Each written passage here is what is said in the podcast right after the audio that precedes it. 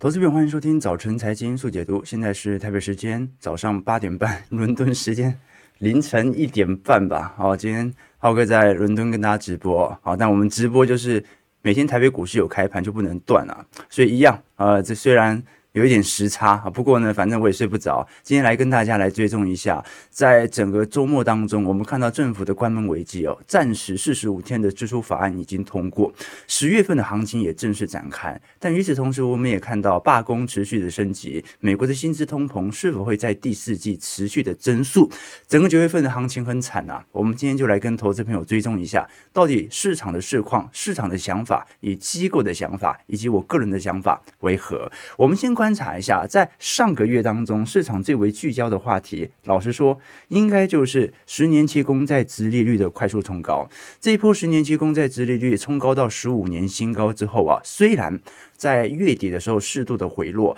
但也很清楚嘛，美国股市也跌下来了。美股这一次标普百指数月跌幅是高达四点九 percent，纳指月跌幅是高达五点八 percent，也创下了二二年十二月份以来的最差单月表现。那跌最重的当然是费半，费半单个月就跌了六点四五 percent，所以这波非常有趣的一件事情是，随着十年期公债殖率的冲高，原本市场的预期而是短期内通膨数据的恶化，结果八月份核心个人消费支出物价指数啊，月增幅仅有零点一 percent，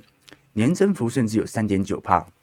这个都是二零二零年底十一月份以来的最小月增幅哦。也就是说，我们假设把 CPI 给拉开来看。只观察联总会首选的通膨指标来看一下它的降温幅度啊，其实是蛮降温的啊，这也引发人们猜测联总会不再会升息。可是你不再会升息，那你十年期公债殖利率跳升幅度这么快，又是什么原因呢？与此同时，我们也很清楚啊，呃，在整个九月末，本来市场上一个极大的变音哦，那就是美国关门迫在眉睫的当下，这一次。拜登政府已经正式签署了为期四十五天的短期支出法案。那这一波短期法案的目的呢，就是在十月份是不会发生联邦政府停摆的迹象。不过十月份不发生，过了四十五天到十一月中旬还是有可能会发生。所以它只是一个短期的过渡方案，两党还是会持续谈判，而只是把这个问题往后延而已。那另外一方面呢，全美汽车工人联合会 UAW。这一次扩大到芝加哥的福特汽车组装厂和密歇根州的通用汽车工厂啊，这一次罢工人数啊，从原本的一点二万人上行到二点五万人，持续在增大当中。我们再看一下，这对于第四季通膨会不会产生新一轮的变化？我们先具体看今年以来美国股市各大指数的表现为何？标普五百指数从年涨幅来看，今年涨幅还是有一成三。只不过过去一个月跌了四点六 percent，道琼今年以来涨幅最弱啊，涨幅只有二点七 percent，今上个月就跌了三趴，三点八 percent。纳指综合今年以来涨幅有两成七哦，跌破了三成，过去一个月跌幅高达五点二 percent。罗素两千今年涨幅跟道琼差不多，今年以来涨幅二点五 percent，上个月跌了五点八 percent 啊，哦，中小型股即便没什么涨，跌的还是蛮重的。我们看到欧欧亚股市 E F E 指数整体今年以来涨幅有六点九 percent 啊，那老实说。呃，上个月跌了四点零八 percent，新兴市场是真的完全没涨了哈。今年涨幅不到一个 percent。那么，如果以标普五百指数各大板块来做观察的话，真的也就集中在消费性电子产品、资讯科技、通讯服务类属于收涨的情况，像是金融服务类啊，或者我们看到医疗健保啦、房地产类股啊，今年仍然是处于收跌的情况。那债券更不用讲了，债券在今年上半年表现还不错，结果在下半年的卖压，随着十年期公债殖利率的冲高，效果开始一一浮现。我们先具体从全球各大资产来做观察，你会发现呢，今年上半年呢，老实说，除了大宗资产是属于收跌的情况以外，所有资产都是正报酬。但是随着时间线来到下半年的十月份啊，已经。呃，现在正报酬的资产仅剩下七成，负报酬的资产则是占了三成。我们看到在前几名当中，表现最亮丽的当然还是比特币的风险资产，今年涨幅高达六成一。纳指追踪的 QQQ 今年涨幅高达三成五。IWF 我们看到美国成长股的部分，今年涨幅有两成四。那其他的像是中小型股啦、高收益债、可转债啦、现金特别股、美国小型股、价值股的部分呢、哦，整体涨幅就普普通通，反而开始有。显著收跌的，都是属于债券型相关 ETF，尤其 TLT 啊，今年以来随着下半年的十年期公债殖利率快速冲高，TLT 今年跌幅是高达九个 percent，在许多资产当中哦，呃，它跟股债的替代效果开始显著的浮现，但这是一个比较正常的状况。如果今年又出现股债同涨，哇，那你这个身为股债投资者，你要进行资产再平均。再平衡，这是压力非常大的一件事情。就要么就是去年股债双杀，要么就股债双涨。那你钱就只有一套，该怎么投？好，所以基本上大家还可是可以关注一下，对于债券资产今年产生替代效果，就是暗示了整个股债之间的替代效果的奠定啊。好，那我们回过头来看，整个九月份的表现的确表现不如预期。可是如果我们把一九九零年到二零二二年，过去三十年的经验拿来进行月度的绩效回测，你会发现五穷六绝容不容易发生？呃，当然了，五穷六绝，五月六月的卖压的确是比较大，但是一定卖不过九月到十月初，因为在过去三十年的历史惯性表现当中，由于市场会对于第四季保持着圣诞旺季的极度乐观，那这种极度乐观，它就会意含着在股票。在第四季的大涨之前，必须要先蹲，而先蹲在九月到十月，第三季末到第四季初，就是非常好的时机点。所以在这种状态底下，我们反而可以观察到这一波九月份的下杀还蛮符合历史的季度惯性的。那就要看一下整个第四季行情到底会不会归来。事实上，整个九月份市场的风险偏好正在退却。你虽然看到十年期公债值利率在涨，但是并不代表大家突然对于未来不管是利率有那种惊人的预期效果，大家虽然认为你不容易降息，我也没有认为你会超级大升息嘛。那虽然我们观察到经济有一点疲惫，但是也绝对没有到衰退程度。我们看到九月份跟当时七月份的市场担忧程度来做比较啊，衰退的幅度已经从百分之七十五下滑到百分之五十五。那通膨的担忧保持在百分之五十不变。好，那短期内有显著担忧生长的啊，从七月份到九月份，反而是商用不动产的问题哦，这会影响到中小。型银行的放贷收益，那么其他的像是利率紧缩啊、地缘政治的危机、停滞性通膨、美国的财政政策啊、中国政府的问题、银行的压力、原油价格的攀升，整个九月份相对于七月份市场的担忧主要集中在两方面，一个是油价涨太快，另外一个就是商用不动产是否会有违约的比例哦啊，而且呢，我们也观察到，随着近期油价高速的走升，很多能源股资产啊表现都开始陆续突破了五十日。呃，这个移动平均线啊，那有百分之七十三的股票都是这样的。那当然呢，表现最为亮丽的资产，在今年呢、反而在下半年变成了美元资产。我们看到美元指数在短期内的快速走升呢，它也意含着大量的资金重新从股市啊考虑往债市或者以利率型产品重新定价。我们以十年期公债殖利率来做观察，现在是四点五 percent 啊。可是你观察标普五百指数的股利率啊，呃。整体平均值还不到两趴，所以中间的 gap 是三趴起跳哦，哦，也就是说你投资债券拿到的配息跟股市拿到的配息中间差了三趴。当然，股市它可能意含着更多资本投入，可是如果你是以稳定股息作为主要领取方向的股票呢，那就不一定了。所以这段时间你看到，呃，全球当中哦，做空幅度最大的呃对冲基金经理人比尔艾克曼哦，他这一次大幅度的最做空长天期公债，然后从今年年初开始极力的做空，就是在极度的看坏未来整体美国股市，而不应该不能讲美国股市啊，整体看坏美国在面对通膨情况底下被迫采取的利率紧缩政策。只不过这种利率紧缩政策的实施，是不是意含着他就不看好股市了呢？那就刚好相反嘛，比尔艾克曼。更是或者说正是看好未来几个季度美国经济强劲的表现，好，或者说他至少认为美国经济不会坏到哪里去，于是把大量的资金投入到跟巴菲特一样相对属于轻资本的公司啊，以此来度过能够穿越牛熊的公司。所以，比尔·艾克曼做两件事情，第一个是做空美国国债。第二个是大举的投入那些能够穿越牛熊的价值型公司，就是假使我股市判断错误，它仍然能够熬过整个熊市循环，让我可以逢低加码的公司。这个就是呃，今年以来应该说是表现资产绩效最为亮丽的两位投资人，一个是达里欧嘛，另外一个就是比尔艾克曼。比尔艾克曼在这一波投资当中的确表现非常亮丽哦。当然哦，我们都很清楚，比尔艾克曼他的投资逻辑几乎跟巴菲特。一模一样啊，比如几乎跟巴菲特一模一样，都是投入这些轻资本公司哦。他的目的就是，我不希望有一天我的公司被自己庞大的资本支出呃给拖累。我们以巴菲特呃他所投资的五只股票当中，你看全球前十大的轻资本公司哦来做排名，有五只都是巴菲特最喜欢的股票，像是呃看到的交生啊、宝洁、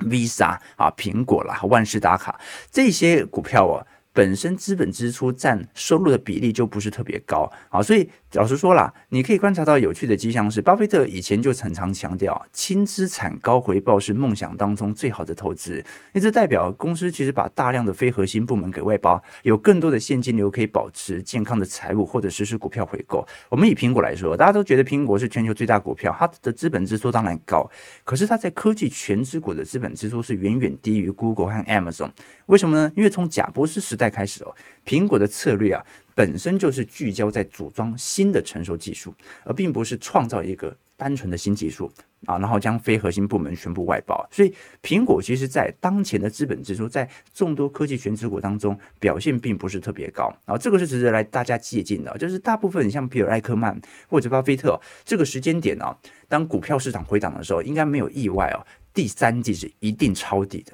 我们等到第四季的十三 F 报告一出来就知道了。第三季是一定抄底的，那只不过呢，这些人抄底哦，他一定要挑到那些他可以穿越牛熊的公司，以防自己出错。好，这其实我最近才发了一篇文啊，你看对照台湾哦。很多年轻的创业者，呃，我大学毕业的时候就有很多哦，自己的同学同事哦，都倾向去开一间咖啡厅啦。然后有很多是到，比如说韩国东大门啊去做呃进口啦，做代购这样子哦。起初成本其实都非常高，太高了，它完全达不到这种轻资产的表现呢。动不动开家咖啡厅就是几十万、几百万，现金流压力是极大的，弄不好只能是创业失败哦。好，那最后。呃，你不只是创业失败，还负债累累，所以哦，年轻人要创业哦，我们就要往轻资产的方向走啊。那投资呢，或做事情都是一样啊。我们做个 YouTuber，只需要一台相机，哈，一个麦克风，一台电脑，好，那就可以出国直播了，对不对哈？只要网络够好了，哎，其实我不确定今天网络好不好啊。对，如果伦敦网络不好，大家不要见怪，过几天我们就改用录播的方式，OK？哎，网络还可以吗？啊，网络还可以吗？OK？难怪气色有点差。其实现在也是台北时间，你知道吗？OK OK，对对对，OK。哎，我要讲什么？OK，好，我的意思就是哦，这个你做个 YouTuber，你顶多就是相机加麦克风，整个成本到现在也没多少钱哦。我们做直播最大的成本大家应该知道吧？我们连后置成本都没有，我们最大成本是我们家小编啊，我们要请小编喝咖啡专案，必须要足以养活小编。我们才能够继续做下去。好，我爱小编，我爱小编。啊，所以大家给这个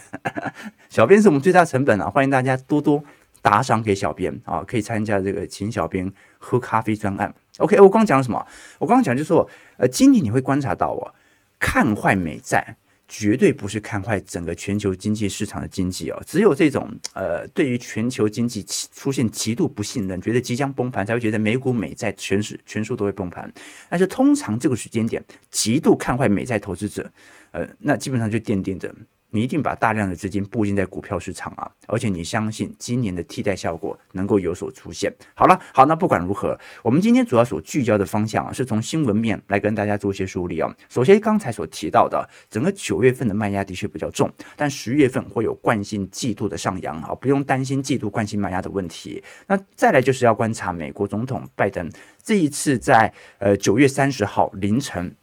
美国众议院通过了一项为期四十五天的短期支出决议，那拜登呃签署之后就正式生效了，也就是说十月份是不会关门了。那这一波短期的支出决议哦，会为美国政府支出提供资金，一直到十一月中旬。如果到十一月中旬国会的分歧还是得不到解决的话，那到时候就会有呃正式关门嘛。好，所以等于是把这件事情往后延。那这件事情呃被。视为是这一次众议院议长麦卡锡和美国总统拜登哦，这一次针对未来。谈判当中所取得的共识，也就是说啊，我们基本上已经愿意开始进行适度的让步，只不过呢，这个让步呢，必须要有更多的国会议员参与其中，参与谈判，来了解对方所需。也就是说，现在双方有部分的共识，但是还要花更多的时间来谈论。所以十一月中旬以前，市场到现在为止哦，其实是有蛮有预期认为啊，如果双方已经释出善意，那很有可能十一月是可以避免政府关门的，对于经济冲击的打击就没这么大。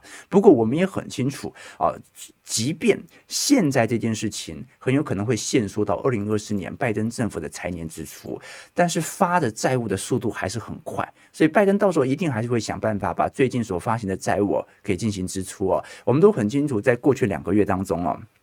这个债券市场的跌幅哦，一部分当然是利率水平的冲高，但是还有另外一部分哦，是美国政府在上半年通过了举债上限之后。在六月份就恢复了发债能力，开始疯狂的发债。所以从今年六月到九月，还不到一个季度的时间呢，美国国债是增加了一兆美元。那美国的联总会哦，从二零二二年缩表缩到现在，也才缩了一兆。人家缩表缩了一年，你不到一个季度，现在钱就已经全部。诶，不能讲撒出来，你这是怎讲说？你已经成功的举债举了一兆。好，那举债举了一兆，当然你是跟市场吸收流动性，准备发债嘛。可是我们都很清楚，市场会提前预设或者提前反应，你即将要把这些筹措到的资金，总有一天要发放出来。所以这对于二零二四年还是一个极大的不确定性啊。只不过呢，到目前为止哦，市场上并没有太聚焦在二零二四年的财年预算，大部分都聚焦联准会在礼拜五所公布的 PCE。这一次八月份的核心个人消费支出 PCE 价格指数同比增速，从七月份的四点三 percent 下滑到三点九趴，这个是指数两年以来的新低哦。也就是说，联准会他自己比较在乎的这些呃个人消费核心变化，老实说。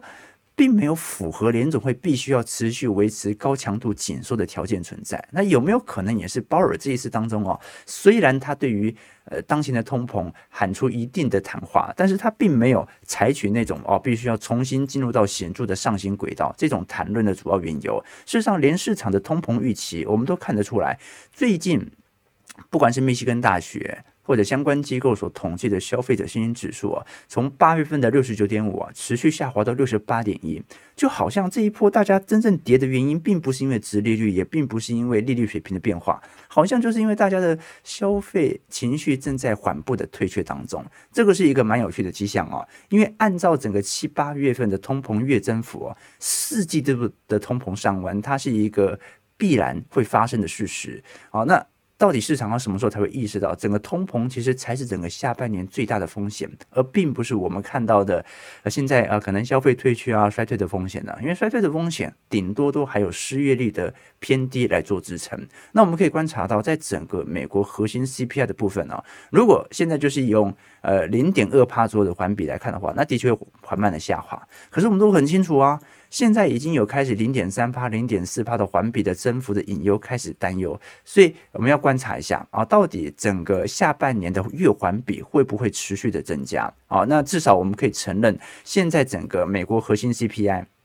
如果是以环比增速哦，上一次出现已经是在零点。呃，应该讲去年年底的时候了哈，大概在零点三趴左右。但是因为六月、七月到八月份哦，有开始慢慢的走升味道，所以呃，我觉得现在的重点哦，已经并不是同比的表现，反而是环比到时候的变化啊。那这个环比的变化有很大一部分。啊，它可能取决于这个美国罢工的效果为何啦。我们都很清楚，在礼拜五啊，美国的罢工升级哦，又开始采取了新一波态势哦。这一次波及到通用、福特等重要量产的车型哦。那 UAW 的工会呃，宣奋他特别提到说，最近罢工啊，它会涉及到更多的福特汽车和通用汽车的装配厂。那预估很有可能会对于下半年全球。尤其在美国车市可能会形成进一步的冲击。不过市场上对于全球车市是否会引起新一波的供应链冲击啊，老实说，呃，期待度并不是特别高。大家不认为罢工会使得车价显著上涨，不管是二手车还是新车都是哦，因为特斯拉没罢工，丰田也没罢工。好，那么 到底美国？购买车子是不是有一定要购买美国车款，还是说它会有很明显的这种替代效果呢？我觉得值得大家来呃多做一些思考。呃，我认为是不一定的。所以我们讲说罢工所引起的薪资通膨啊，它甚至不是因为最后资方妥协，是因为美国汽车罢工所形成的外溢效果，它会不会传染或者感染到全球各地的罢工迹象啊？这一次我们至少看到的在礼拜五的好消息是，美国的好莱坞的。编剧协会啊，这次编剧的罢工哦，正式落幕了，而且几乎是全面倾向劳方的，大举调薪，呃，调涨呃编辑的薪资，以及编辑在串流服务媒体上能够获得的利润分红啊。但是你也可以观察到。最近还是有各地区的呃罢工倾向开始拉升，包括美国航空啊，最近有二点六万员工争取罢工啊，要争取到新的合同。那目前还没罢工啊，但是呢，啊，如果这次合同谈不好，很有可能就会罢工啊，而且涨薪应该也是三成四成起跳。为什么？因为呃，美国航空从一九年以来就一直沿用新的合呃新的合同旧合同，那已经四年没有涨薪了。好，那你要涨个三成四成，好像也不为过。那另外一个就是赌城。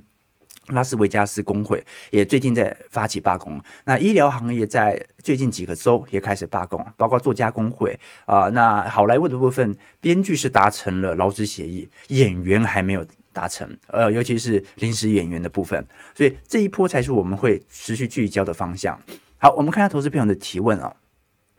在在伦敦还直播，浩哥好棒啊，对对，好棒是不是？好棒是不是？我昨天才去了那个。啊，因为我很迷零零七啦，特别沿着那个呃湖畔啊，一直走走走走到那个 NISX 的总部啊，就零零七那个总部哦。然后让让我想到那个一个笑话嘛，那个他说浩哥好棒，就原本英国情报员其实是没有姓名的，他们只有代号嘛。那其中最厉害的当然就是零零七。然后他们就说有一次零零七去中国出任务啊，期间就和一个美丽的中国女情报员啊交手数次。啊啊，不是杨紫琼啊，反正两人就是激烈的结合，翻云覆雨之后呢，那女情报员呢就满足的对零零七说：“棒，真是棒。”那零零七就不解其意嘛，就以为这个是一个啊华人女孩子对我的一个昵称。后来呢，每一次有美女问她的姓名，她就会说：“Bond，James Bond 啊，棒，真是棒。”OK，大家知道“好棒”的由来吗？我最近才才才看到哦，这个网络上看到的，不是确定是真的还是假的哦。他说，呃，“棒”这个字哦，会形容是好，其实由来是很粗俗的哦，就讲说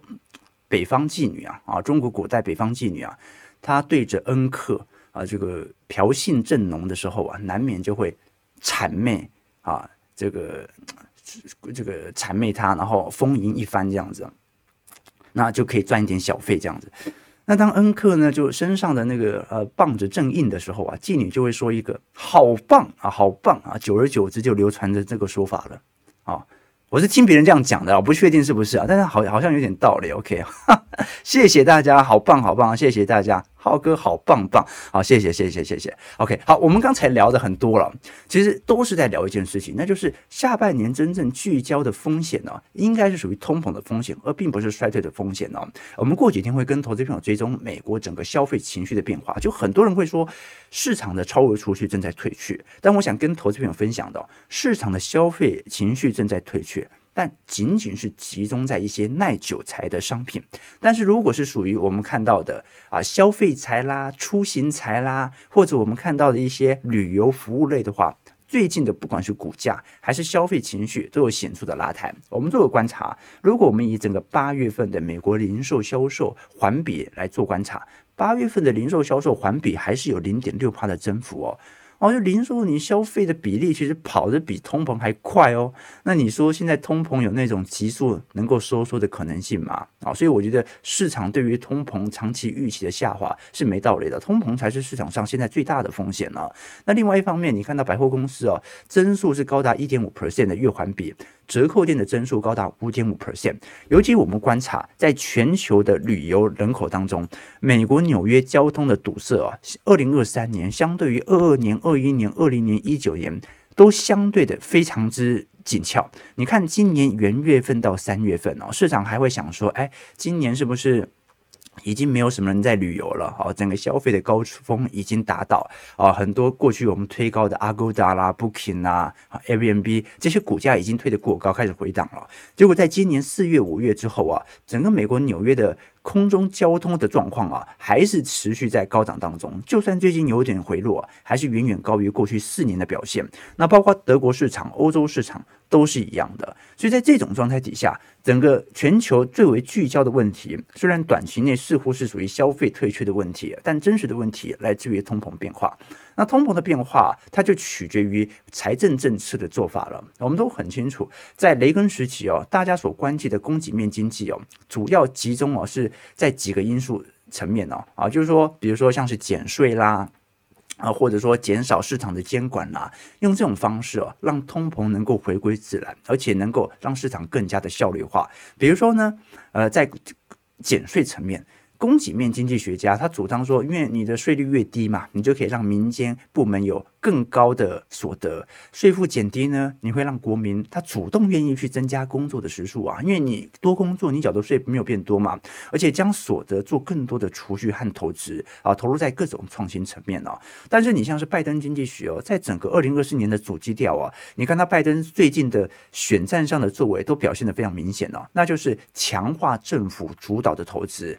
增加公共基础建设，增加教育的经费，增加研究发展的经费啊，强化劳动力市场，跟罢工阵营站在一块啊，也因此这对于长期的经济哦，它可能会有由底层所带动的消费拉升，可是对于通膨，它就是一个完全不可控的方向，所以反而值得大家来观察。那联准会的看法又是什么呢？联准会其实态度已经很明显了，你看，呃，鲍尔在上个诶是礼拜五还是礼拜六？他是没有发表公开谈话的，但是他参加了联总会所举办的教育活动，和很多的高中生来交流哦。那当然，高中生问了很多啊，看似很专业的问题，但鲍尔都没有把它牵扯到当前他所采取的货币政策，他都没有跟当前的利率水平来做挂钩。现在我们真实所观察到，鲍尔在高中。呃，会议上，高中的教育活动上啊，他唯一回答的一个问题是，联准会到底最后是怎么影响到全球经济的发展呢？他认为，联准会影响经济的能力取决于民众的理解力。如果所有民众都把当前全球资产的波动理解为衰退可能再起的讯号，那我觉得可能理解的方向就错误了。但是，鲍尔这一次所进行的谈话，我觉得他想要让市场有一种新的理解力，那就是让大家知道，我现在所做的一切，我们都有共识，是为了让全球的经济能够保持更好的发展。而这个更好的发展，它取决于短期和长期尺度。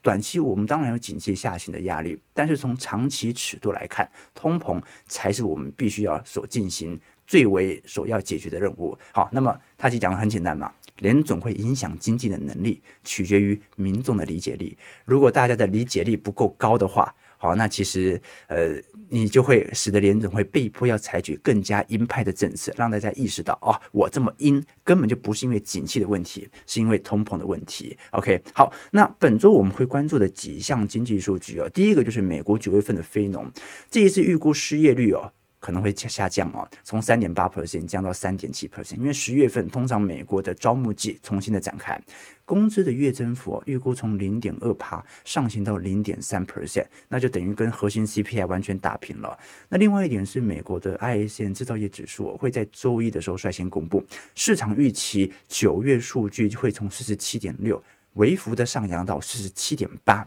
啊，那如果制造业开始复苏的话。